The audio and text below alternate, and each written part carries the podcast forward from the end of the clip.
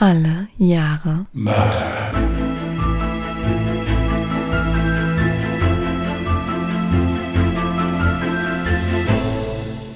Herzlich willkommen zu Alle Jahre Mörder, der True Crime Podcast mit Christian, hallo. Und Jasmin. Hi. ich bin so froh, dass ich heute mit ihr hier sitze. Ja, also wir sitzen ja nicht nebeneinander, aber ich bin froh, dass ich mit ihr hier sitze. Warum? Jasmin ist von Equipment erschlagen worden. Also fast. Ja. Ich bekomme ja wirklich teilweise interessante Nachrichten von meiner lieben Kollegin, aber das heute Morgen war wirklich verstörend. Tief in der Nacht, bitte sag mal tief in der Nacht, ja, weil sonst kommt Ja, es war morgens 8 Uhr, also wir waren alle auf. ja, da brauchen wir auch jetzt überhaupt nichts zu beschönigen. Ich selbst saß gerade bei meiner zweiten Tasse Tee, als mir dann geschrieben wurde, ich wurde von, von meiner Kamera erschlagen. Oder irgendwie so, also habe ich gedacht, von meinem Keylight. das Keylight, Keylight war es, ja genau. Genau. Also eigentlich ist alles dran. Unsere ZuhörerInnen müssen wissen, dass ich ein Stativ habe, welches an meinem Schreibtisch befestigt ist. An diesem Stativ ist ein Keylight, also so eine Studioleuchte und zusätzlich tatsächlich auch noch meine Kamera, also ist das gar nicht so verkehrt, was du gesagt hast. Das Problem ist, dass direkt hinter diesem Tisch sich mein Bett befindet. Und dieses Stativ hat sich irgendwie in der Nacht gelöst und mitten in der Nacht um 8 Uhr morgens. Morgens um 8. Es war 7.50 Uhr, jetzt übertreibt man nicht. Oh ja, so. da wird, da wird jetzt gleich eine ganz andere Geschichte draus. Sollen wir nur mal von vorne Finde anfangen? ich auch. Ja. Ja. Wurde ich einfach von diesem Ding erschlagen. Ich habe mich so erschrocken. Das, das war echt unschön. Und erstmal habe ich so um mich geguckt und wollte erstmal die Katze dafür schuldig machen. Aber die hat ganz friedlich in der Ecke geschlafen. Also die Technik hat sich gegen mich verschworen. Aber zum Glück funktioniert noch alles. Ich habe eben noch ein bisschen länger gebraucht, um das Ganze hier wieder zum Funktionieren zu bringen. Aber es ist nichts kaputt gegangen. Yay. Wir sind auf jeden Fall alle froh, dass dir nichts passiert ist. Ich auch. Und wie war so die Erfahrung, morgens um 8 wach zu sein? Also, Mitten in der Nacht, meinst du? ja. Es war grässlich. Ich möchte nicht sagen, wann ich ins Bett gegangen bin. Auf jeden Fall war ich noch im Tiefschlaf. Nein, wir sind wirklich froh, dass nichts passiert ist. Auch vor allen Dingen, dass dem Equipment auch nichts passiert ist, weil das ja auch immer ein teurer Spaß ist, wenn irgendwas kaputt geht. Also insofern, aber es war wirklich, es war sehr interessant, als ich das heute Morgen dann gelesen habe. Andere Menschen hätten Mitgefühl, er findet es interessant. Ich habe hier, ich habe maximal mitgefühlt. Also das ist ja wohl jetzt. Jetzt sagen sie wieder, ich wäre arrogant. Ja, weil das ist, weil du mich dann immer so dahin, also so hinstellst, so. Jetzt bin ich wieder schuld. Ich bin hier das, äh, einer der sensibelsten Menschen in diesem Raum. Ich sitze hier alleine. Wie war das eben? Ich habe eben noch gesagt, jedes Mal beim Schnitt denke ich mir so, oh, das wolltest du noch am Anfang des Podcastes erzählen. Und dann vergesse ich es immer wieder zur Aufnahme. Ich schreibe es mir natürlich auch nicht auf. Und was sagt Christian in der Sekunde? Vielleicht hast du darüber nachgedacht, was für einen neuen Partner du dir holst. Oder was hast du gesagt? Nein, ich habe gesagt, Ton, Betonung, Schnitt. Hast du einen neuen Partner? Ja, genau. Da seht ihr mal, wie hilfsbereit ich bin. Ich gebe sogar immer noch Anstöße. Willst du, willst du mich verlassen? Nein, ich möchte keinen neuen Partner, danke. Okay. Dann hätten wir das auch geklärt. Die Partnerin reicht mir voll und ganz. Schade, dass man seinen Gesichtsausdruck währenddessen nicht sehen kann. Ja, soll ich mal was Verstörendes noch erzählen? Ja, bitte, bitte. Ich hatte ja nach der letzten Podcast-Folge nochmal nach einem passenden Foto für den Post gesucht. Und ich gebe euch einen Tipp. Versucht nicht selber irgendwelche Fotos zu unseren Fällen, die wir erzählen, zu googeln. Ich habe schon häufig richtig verstörende Bilder gesehen. Aber letzte Woche, das hat mir echt den Rest gegeben. Ich hatte ja in der letzten Folge erzählt, dass er sich einen Schädel behalten hat, um halt eben die nächsten Opfer zu erschrecken. Und es gibt tatsächlich einfach so frei zugänglich für jeden Menschen, nicht auf irgendeiner Dark-Webseite, nein, nein, frei zugänglich, einfach ein Foto von diesem Schädel. Und das, ich habe sogar tatsächlich eine Nacht später habe ich einen richtig verstörenden Traum gehabt, worin dieser Schädel vorkam und es war so ein bisschen auf Saw getrimmt. Ich glaube, ich sollte weniger Horrorfilme gucken. Ja, du hast ja wenigstens von einem guten Film geträumt. Das ist ja schon mal viel wert. Na, kommt drauf an, welcher Teil. Seht ihr, ich sehe auch immer noch das Positive in solchen Sachen. Also es ist mir nicht ersichtlich, wie man denken kann, dass ich nicht sensibel bin. Ja, also ist mir nicht, nicht zu erklären. Ja. Es ist aber wirklich so, es sind viele Sachen frei zugänglich. Hier von, äh, von meinem Fall hier von den Alcázar-Mädchen. Wenn du da ein bisschen gegoogelt hast, hast du auch dieses Bild gefunden, wo die Hand mit der Uhr aus dem Boden da oh, rausragt. Ja. Also oh es ist, ja, es, es ist vieles frei zugänglich, wenn man mhm. lang genug nachgoogelt. Aber es ist die Frage, ob man das machen muss. Also wir raten eher davon ab. Ja, unbedingt. Also ich muss ganz ehrlich sagen, irgendwie schaffe ich es immer so ein bisschen Abstand von meinen Fällen zu gewinnen, weil mein Kopf es nicht wahrhaben möchte, dass das wahre Fälle sind, über die ich rede. Irgendwie schafft es mein Kopf, daraus sowas wie einen Film zu machen oder eine ausgedachte Geschichte. Das Problem taucht erst dann auf, wenn ich tatsächlich mit echten Fotos konfrontiert werde, dass einem dann erst bewusst wird, wie schlimm die Sache überhaupt ist, dass das ja alles wahre Kriminalfälle sind. Ja gut, einige, die wir vorgetragen haben, sind ja auch verfilmt worden. Mhm, ja. Ganz oft sind sie auch Teil von Serien wie jetzt zum Beispiel Criminal Minds oder sowas. Ohne dass man das überhaupt merkt, dass das eigentlich auf eine wahre Begebenheit beruht. Und das ist halt das Kranke. Es hört sich in Serien oder Filmen halt wirklich immer wie ausgedacht an. Weil man denkt, ja, so krank kann doch kein Mensch sein.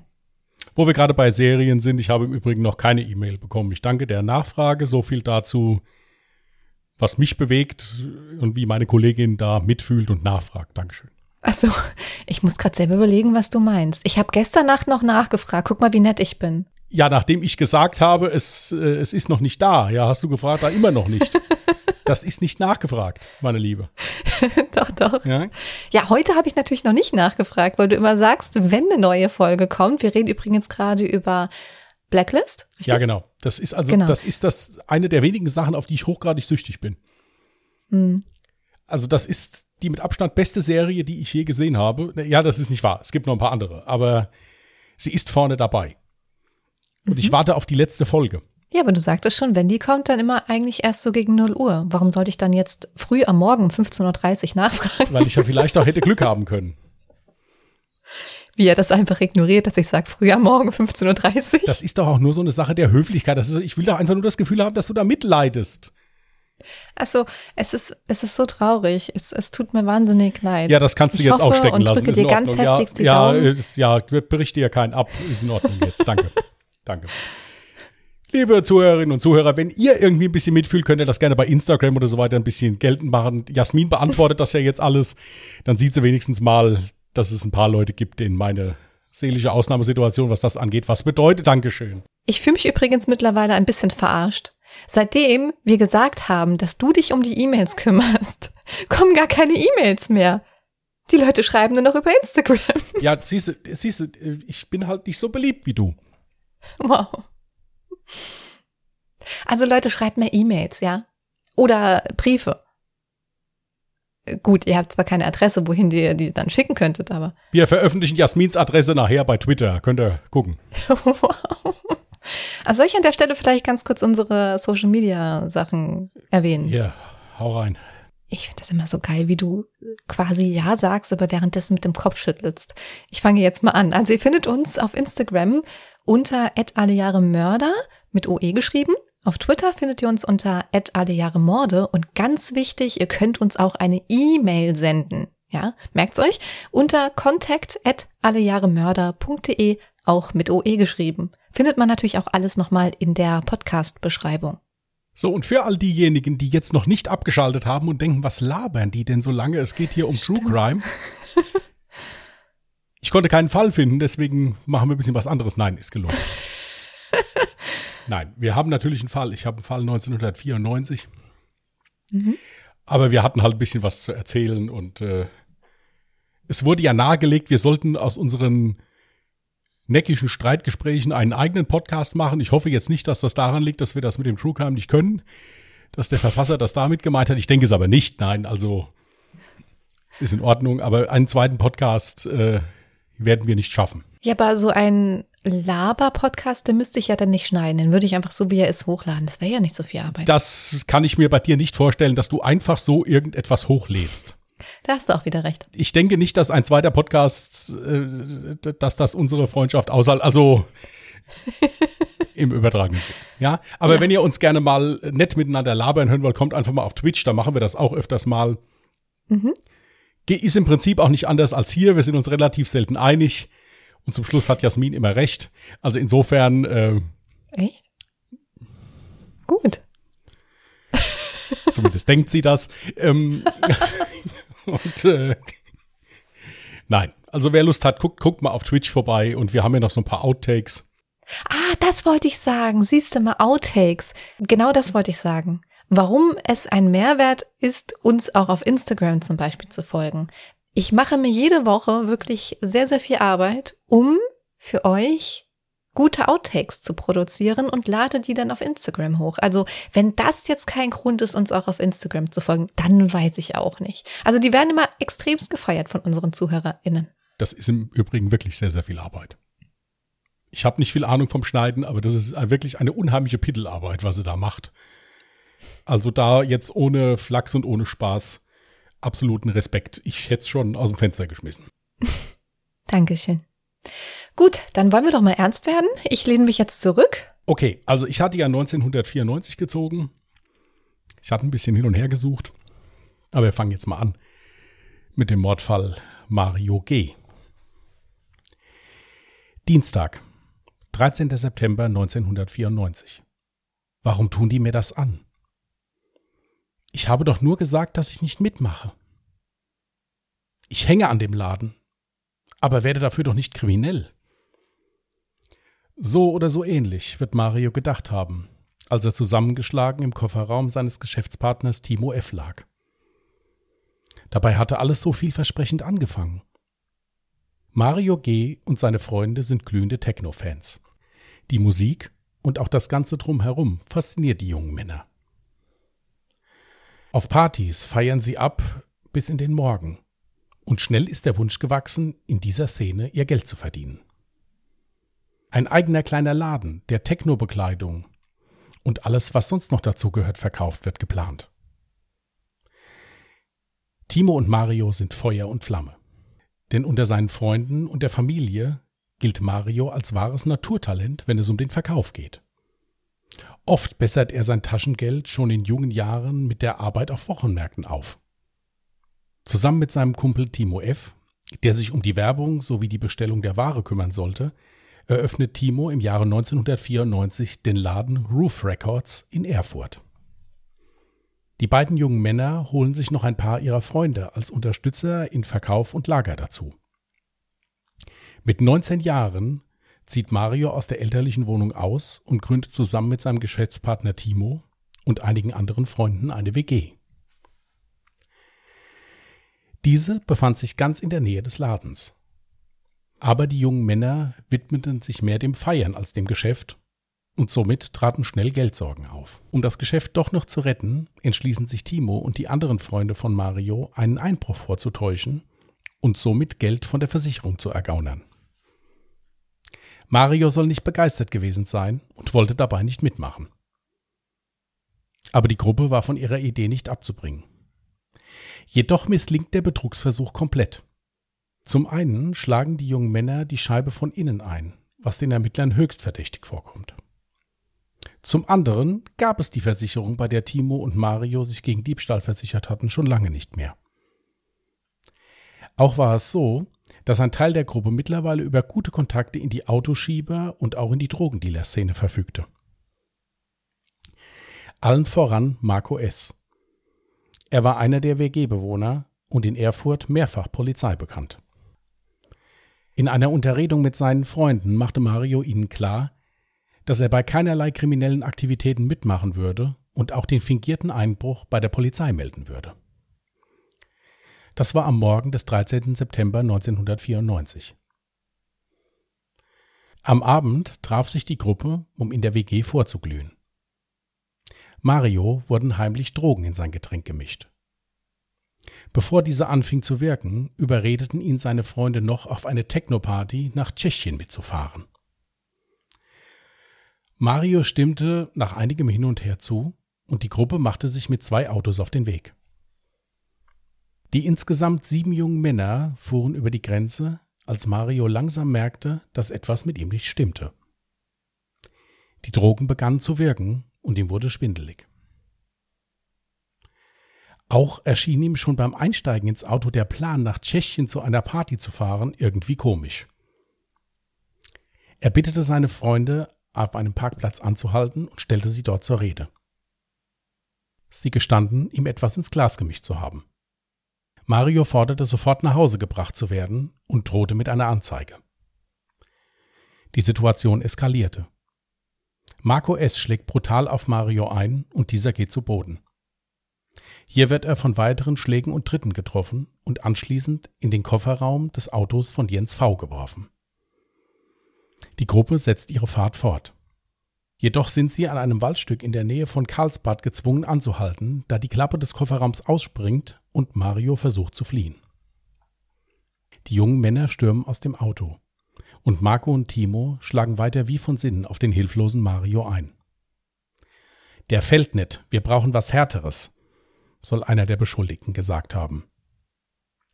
Da holt Marco einen Schlagstock aus dem Auto und schlägt damit so lange auf sein Opfer ein, bis dieses sich nicht mehr bewegt.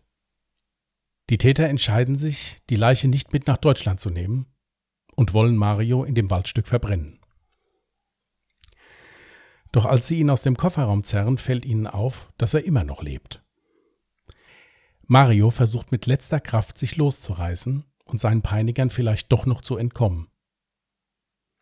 Aber er hat keine Chance.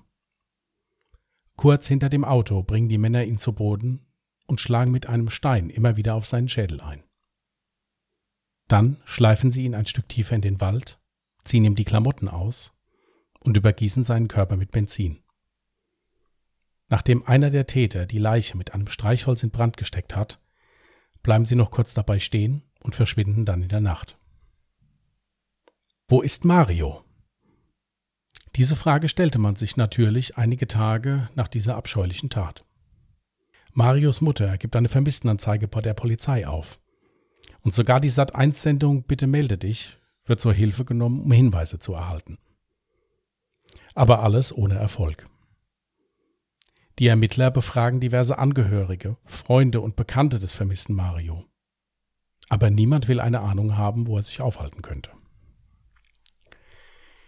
Schließlich muss die Polizei der total erschütterten Familie von Mario mitteilen, dass sie keine Ahnung haben, wo ihr Sohn und Bruder sein könnte. Der Fall wird schweren Herzens als ungelöster Vermisstenfall zu den Akten genommen. Sehr viel Zeit vergeht. Bis sich im Jahre 2012 eine junge Frau beim LKA Berlin meldet und eine Aussage zu Protokoll geben will. Was die junge Frau den Beamten erzählt, lässt sie wenig später einen vergessen geglaubten Fall aufklären. Die junge Frau erzählt den Beamten von einem verstorbenen Freund. Er hat sich am 2.10.1994 das Leben genommen, weil er mit der Tat, die sie im Anschluss zu Protokoll gab, nicht weiter leben konnte. Der Name des Freundes war Timo F. Über 18 Jahre behielt die junge Frau Timos Erzählungen für sich. Warum sie sich dann doch entschied, zur Polizei zu gehen, ist unklar. Sie berichtete den Tathergang und nennt den Ermittlern Namen. Aber noch wichtiger in dem Moment als Namen war den Ermittlern der eventuelle Ort, wo sich Marios Leiche befinden könnte. Das LKA verständigte umgehend die tschechischen Kollegen und fragte nach, ob es im Jahre 1994 einen Leichenfund gegeben habe, der zu den Erzählungen der jungen Frau passt. Und sie haben Glück.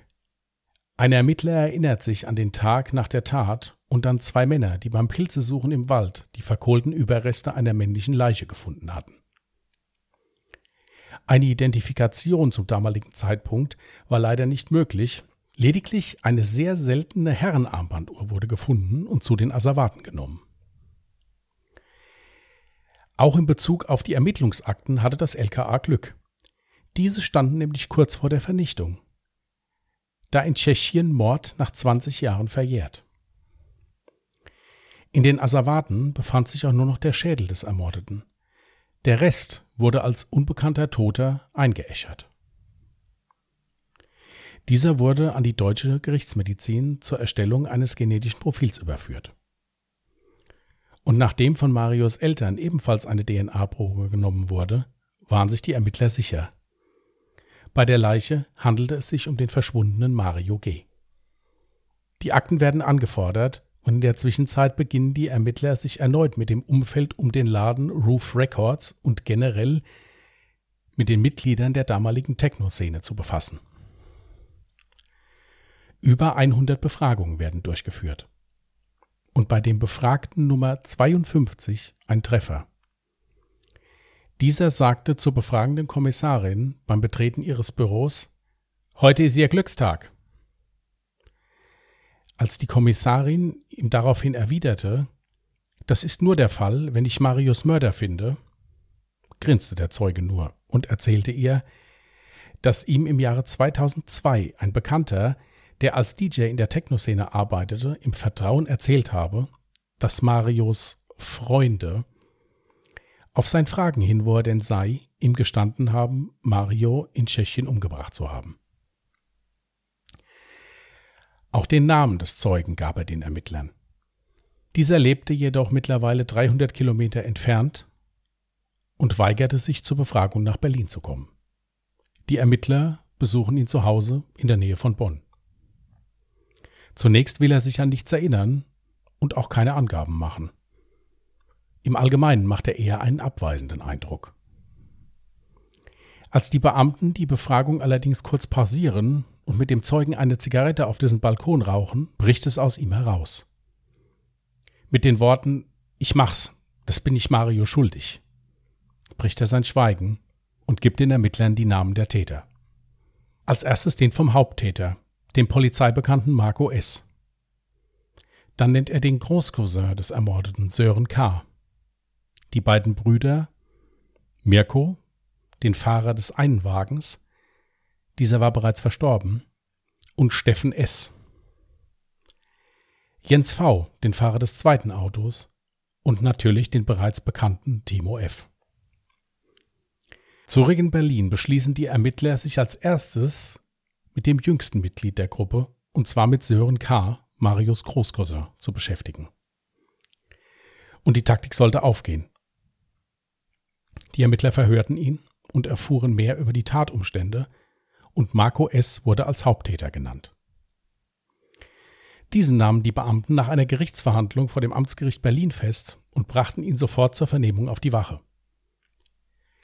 Beim Verhör sagte Marco als erstes zu den Ermittlern Ich war noch nie in Tschechien, und ihr wisst schon, dass ich hier jetzt alles verliere.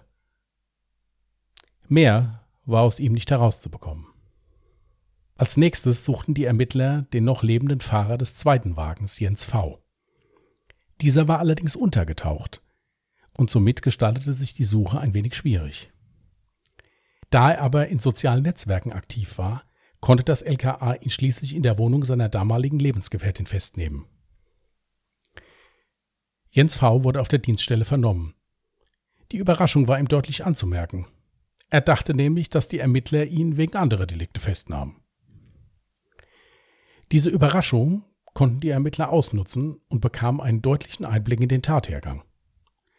Allerdings stritt Jens V. ab, an dem Mord beteiligt gewesen zu sein. Er sei lediglich nur gefahren. Auch er belastete Marco S. als Haupttäter. Am 23. März 2015 beginnt am Landgericht Erfurt der Prozess gegen die noch lebenden Beschuldigten im Mordfall Mario G. Über 50 Zeugen und Gutachter werden zur Klärung gehört. Eine der schlimmsten Schilderungen war die einer Rechtsmedizinerin, die sich sicher war, dass Mario noch am Leben gewesen sein muss, als er verbrannt wurde. Der Ablauf des Verfahrens war schwierig und immer wieder stellten die Verteidiger der Beschuldigten Befangenheitsanträge.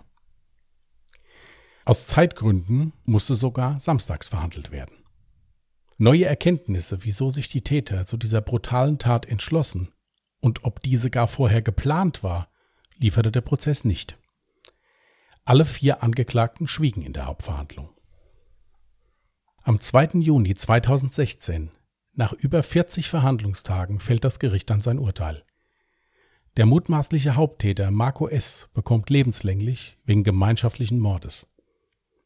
Sören K. wird zu acht Jahren Haft verurteilt nach dem Jugendstrafrecht, weil er zur Tatzeit erst 20 Jahre alt war. Jens V erhält aufgrund seiner umfangreichen Aussage im Vorfeld nur 13 Jahre Haft.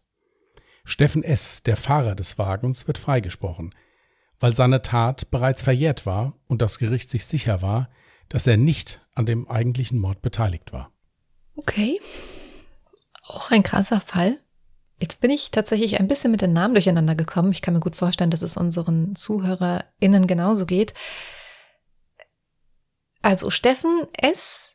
war Fahrer und wurde freigesprochen. Wer war jetzt nochmal der zweite Fahrer? Es waren bei dieser ganzen Sache zwei Leute schon verstorben. Das eine ist der Fahrer des einen Wagens, der Mirko. Da ist jetzt nicht daraus hervorgegangen, ob der sie umgebracht hat. Der scheint eines natürlichen Todes gestorben zu sein. Und der zweite, der nicht mehr am Leben war, war ja dieser Timo F., der sich dann da seiner Bekannten anvertraut hatte. Ja, aber der war ja einer der Haupttäter. Der hat ja auf Mario eingeschlagen. Der Timo F. wurde auch als Haupttäter mitgeführt, mhm. wobei sich die Ermittler einig waren, dass dieser Marco S. federführend war. Der war also mehrfach Polizei bekannt, galt als brutal, das war ein richtiger Verbrecher. Mhm. Ich wollte gerade herausfinden, warum das Strafmaß bei jedem der Beteiligten so unterschiedlich war. Bei Marco S. war es mir klar, weil es einer der Haupttäter war, der auch tatsächlich aktiv auf Mario eingeschlagen hat, genauso wie Timo, der ja bereits verstorben war. Ich fand's krass, dass der eine Fahrer komplett freigesprochen wurde. Dem Fahrer wäre in dem Sinne Sachen vorzuwerfen wie unterlassene Hilfeleistung, Nichtvereitelung einer Straftat, maximal noch irgendwie so ein Fall von äh, Entführung oder irgendwie sowas. Und das ist verjährt, weil es schon 20 Jahre her ist. Das ist ja auch der Grund, dass dieser Sören K., der war 41 Jahre alt beim Gerichtsprozess. Mhm. Zum Tatzeitpunkt war er aber erst 20 und deswegen wurde er noch nach Jugendstrafrecht verurteilt. Mhm. Da verguckt man sich halt leicht, es zählt im Prinzip die Zeit, wann du diese Tat begangen hast. Und ab da läuft die Uhr. Ja, ja. Man sagt ja immer, Mord verjährt nicht. Also das ist genau. ja richtig. Da bin ich. Zumindest nicht in Deutschland. Richtig. Jetzt ist aber die Sache im Prinzip, war es dann für den einen eben eine unterlassene Hilfeleistung oder wie und gilt dann gar nicht als Mord, weshalb er dann freigesprochen werden konnte. Das finde ich schon krass. Ich habe mehrfach nochmal nachgelesen. Das Problem ist, es stand nirgendwo, was jetzt genau die Vorwürfe gegen den Steffen S. waren. Mhm. Es stand halt eben nur drin, dass ihm nicht einwandfrei nachzuweisen war, dass er aktiv an dieser Tat mitgewirkt hat, außer dass er das Auto gefahren hat hm. und natürlich wusste, dass da hinten drin im Kofferraum jemand liegt, der jetzt umgebracht wird. Das ist ja auch das nächste Problem gewesen. Es konnte auch in diesem Prozess nicht rausgefunden werden, ob die das geplant hatten oder ob das einfach nur eskaliert ist. Es hörte sich aber schon so an, als hätten sie das geplant, wenn sie ihn vorher schon mit Drogen. Ja, und vor allen Dingen, so wie das geplant ist, muss ich sagen, jetzt von Leuten, die bis auf einen keine großartige kriminelle Vergangenheit haben. Das eine war auch noch, das finde ich am allerschockierendsten, so für mich als äh, Mensch, der eine große Familie hat, das ist der Großcousin gewesen. Mhm, ja. Also wenn ich mir überlege, meinen Großcousin, den sehe ich bei, bei Geburtstagen von meiner Oma. Wenn ich mir jetzt vorstelle, dass ich da äh, am Tisch sitze mhm. mit den Eltern oder den Großeltern oder so und wüsste, ich habe meinen Großcousin umgebracht. Äh, unglaublich. Das ist schon krank, ja. Also noch viel schlimmer fand ich die Tatsache, dass die Gerichtsmedizinerin festgestellt hat, dass Mario, als er verbrannt wurde, wohl noch gelebt haben muss. Wie die das jetzt festgestellt haben, kann ich leider nicht sagen. Ich gehe davon aus, dass das auch aus alten Aufzeichnungen aus Tschechien dann ist, weil wie gesagt, es ist leider nur zur Beweiserhebung in Deutschland der Schädelknochen noch verfügbar gewesen. Mhm. Der Rest wurde halt eingeäschert. Ja gut, aber vielleicht haben ja vorher schon Untersuchungen stattgefunden. Man kann das ja anhand der Lunge feststellen. Genau, oder? davon gehe ich aus. Also, dass das aus den alten Ermittlungsakten von 1994 aus Tschechien dann halt eben war. Hm. Was ich jetzt nicht verstanden habe, ist, warum sie die Leiche vorher ausgezogen haben, aber eine Armbanduhr beispielsweise noch dort gelassen haben.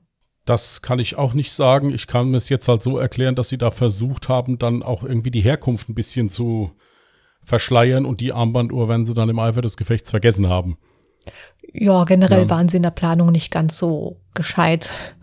Äh, äh, sorry, wenn ich jetzt so ein bisschen schmunzel, aber ich meine, wenn man schon vorgibt, äh, dass eingebrochen wurde in einem eigenen Laden, dann mache ich das nicht von innen. Dann schlage ich die Fenster nicht von innen ein. Aber dieses zu dumm zu verbrechen, das hat man ja schon häufig mal gehört. Ja, und gerade das, äh, was ich halt so schlimm finde, ist halt dieser Übergang von wir machen einen Versicherungsbetrug mhm. zu ich bringe den Geschäftspartner um, weil er nicht mitmacht. Ja. Also dieser, dieser Übergang, also dass da nicht vorher mal jemand da bedroht wurde oder dass die mit fünf Mann sich vor den gestellt haben und gesagt haben, und du machst jetzt mit. So nach dem mhm. Motto, nee, der wird in den Kofferraum geschmissen und wird da einfach weggemacht. Also das fand ich heftig. Meiner Meinung nach, also es kommt jetzt halt rüber, als wären das jetzt nicht so die, die intelligentesten jungen Männer gewesen. Und vor allem auch, ja, sehr emotionslos. Ich meine, wie du schon sagtest, da ist auch ein Familienmitglied mit beteiligt gewesen. Und vor allem das Allerkrankeste überhaupt, dass die ja noch dabei zugesehen haben, wie er verbrannt ist. Ganz seelenruhig. Ja. Das zum einen und auch diese Tatsache, was das heißt, so etwas 20 Jahre lang geheim zu halten. Mhm und trotzdem so das normale Leben weiterzuführen. Also das waren ja dann zum Schluss auch teilweise dann verheiratete Familienväter, die da verhaftet worden sind. Ja. Ja, für eine Tat von vor 20 Jahren.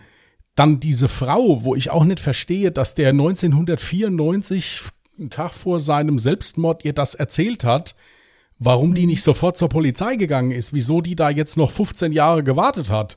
Also, das verstehe ich auch nicht. Also erstens die Frau und dann zweitens hier, ich weiß gar nicht, hat sie am Namen gegeben. Befragung Nummer 52 hattest du gesagt. Also dieser eine Zeuge, der wusste ja anscheinend auch mehr darüber und hat auch nichts erzählt. Ja, die zwei Zeugen. Der eine Zeuge, der den DJ kannte und dann der DJ höchst selbst, der da befragt worden ist. Okay. Also es, das hat sich aber durch diesen ganzen Fall gezogen, so eine unheimliche Gleichgültigkeit. Ja, genau, genau. So nach das dem Motto, halt ja, bin Kranke. ich nicht zuständig für, da kann ja ein anderer eine Aussage machen, wenn der meint, er müsste das irgendwie äußern. Und das mhm. fand ich halt echt krass. Also mich hätte auch mal interessiert, leider konnte ich es nicht finden, ob da nicht Leute im Nachhinein auch noch belangt worden sind für, weil das ist ja eine Straf, also das ist ja Strafvereitelung eigentlich. Du meinst die Zeugenaussagen? Ja, natürlich. Das ist ja, ja. Äh, äh ja. Im Prinzip ist das ja eine, ist das ja eine Vereitelung der Stra von der Straftat oder eine Verschleierung oder wie man das nennt. Da kenne ich mich jetzt nicht so gut aus. Hm. Aber wenn mir so jemand etwas erzählt, da, da, da, und sich danach auch noch umbringt, also sprich, ich weiß ja, okay, selbst wenn ich jetzt ein ganz emotionales Verhältnis zu ihm hatte, weiß hm. ich ja hm. noch, okay, er kann dafür nicht mehr ins Gefängnis gehen, er ist ja tot.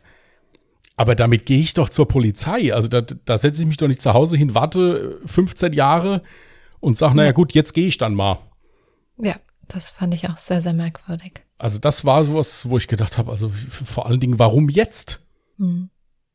Dann, also ich sag ja, äh, für mich scheinen die jungen Männer jetzt nicht die hellsten gewesen zu sein, wie ich bereits schon sagte, die Art und Weise, wie er eben Versicherungsbetrug der, der Plan war oder ausgeführt wurde. Und dann eben noch die Tatsache, dass diese Versicherung gar nicht mehr aktiv war, beziehungsweise die ja gar nicht, also diese Firma gar nicht mehr bestand sozusagen. Also die Versicherung gab es wohl nicht mehr. So habe ich es gelesen. Ja, jetzt kann es sein, dass es die Versicherung noch gab und die einfach aufgrund von den finanziellen Problemen die, Prä die Prämie nicht bezahlt haben. Ja, mhm, mhm, oder sowas. Das ging auch nicht weiter daraus hervor. Also ich habe eine Doku darüber gesehen und da hieß es, diese Versicherung gab es gar nicht. Achso, gut, kann ja auch sein, dass ähm, Mario jetzt beispielsweise gesagt hat, er hätte eine Versicherung abgeschlossen und hat dies niemals getan. Dann würde es wieder Sinn ergeben. Ist möglich, aber ich meine, wenn ich jetzt Geschäftspartner bin und habe meine Unterlagen, dann sehe ich das ja. Vor allen Dingen, wenn ich wenn ich doch diese ja. Versicherung dann auch noch um Geld erleichtern möchte, da gucke ich doch noch mal so genau, inwiefern ich da versichert eigentlich bin. Eigentlich schon. Ja, normalerweise ja. schon. Wir wollen jetzt ja, deswegen klingt das für mich eigentlich eher nach, weiß ich nicht, nach ähm, einer Tat von sehr unreifen Menschen, die nicht wohl überlegt handeln oder halt eben gar nicht in der Lage sind, wohl zu überlegen, weil sie vielleicht selber irgendwie so tief drin in einem Drogenmilieu waren, dass man auch gar nicht richtig klar denken kann. Also ja.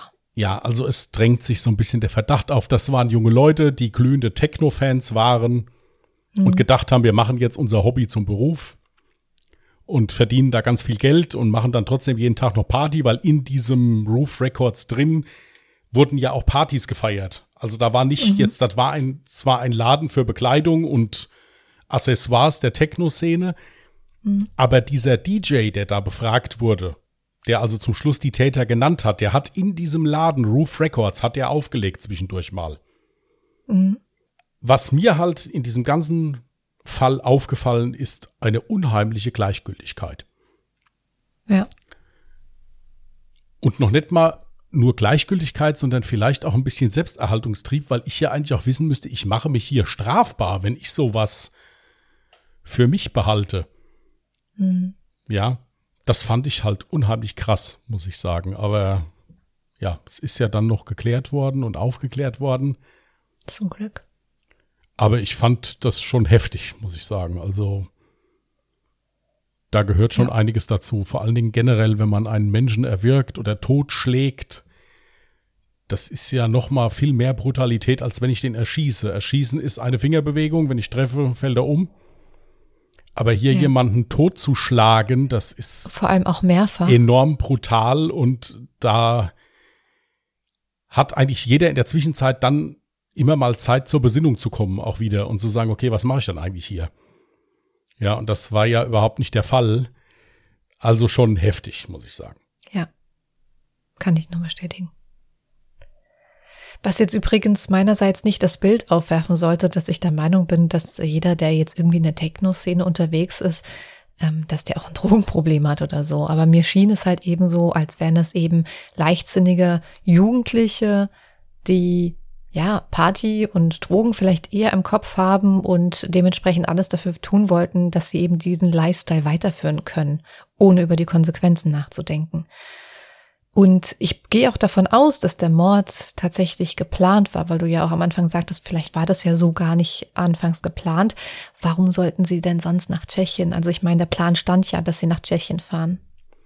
Wie gesagt, innerhalb dieser Hauptverhandlung ist nicht viel Neues rausgekommen. Hm um jetzt nochmal auf das einzugehen, was du vorher gesagt hast, also ich habe, es gab auch in dieser Dokumentation Bilder über die WG. Also mhm. über die mhm. Räumlichkeiten der WG. Heruntergekommen, oder? Also das war schon so wie bei Hangover. Es hat also nur gefehlt, dass da ein Tiger gelegen hat oder sowas. Also das war dieses, diese ganze Geschäftsidee beruhte auf Party. Ja. Wenn man es so nimmt. Ja. Mhm. Und äh, ja, ich denke, dabei können wir es dann auch bewenden lassen. Also das war schon eine sehr unreife Überlegung, sagen wir es mal so. Gut. Dann würde ich sagen, schließen wir den Fall und wenn du möchtest, kannst du ein nächstes ja. Jahr für dich ziehen. Ich muss gerade noch vorbereiten. 2010. Hatten wir doch gerade. Ich habe aber gelost. Soll ich nochmal losen? Nö.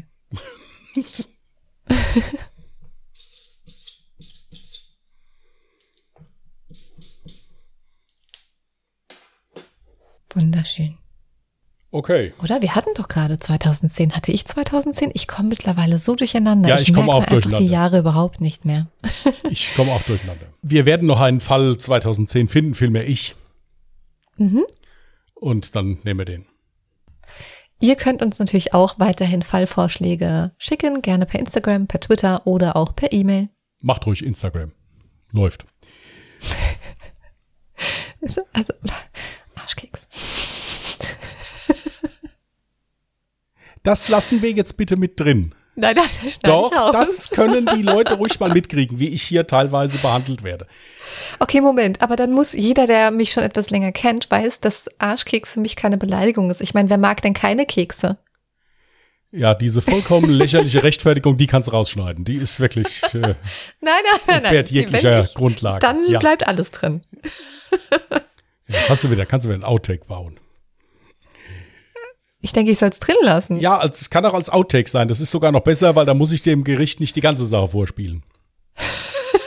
wow. Das erleichtert meinem Rechtsanwalt die Arbeit enorm. So, ihr Lieben.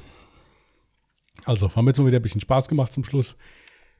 Aber das soll diesen wirklich unschönen Fall natürlich nicht in irgendeiner Form ins Lächerliche ziehen oder sowas. Nein.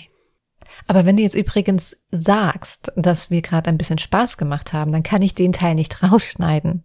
Weil sonst ergibt das keinen Sinn, wenn du einen völlig ernsten Satz sagst und dann plötzlich sagst, naja, auch wenn wir jetzt gerade ein bisschen Spaß gemacht haben. ich, ich habe meinen Kopf während der Aufnahme immer schon im Schnitt. Das ergibt alles Sinn, was ich sage. Wirklich. Ich schweige ergriffen.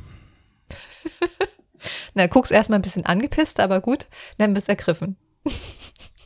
Wir wünschen euch einen ruhigen Wochenstart. Passt gut auf euch auf. Bleibt gesund. Und wir hören uns dann nächsten Sonntag. Da ist Jasmin dran. Bis dahin, macht's gut und tschüss. Genau. Macht's gut. Bye.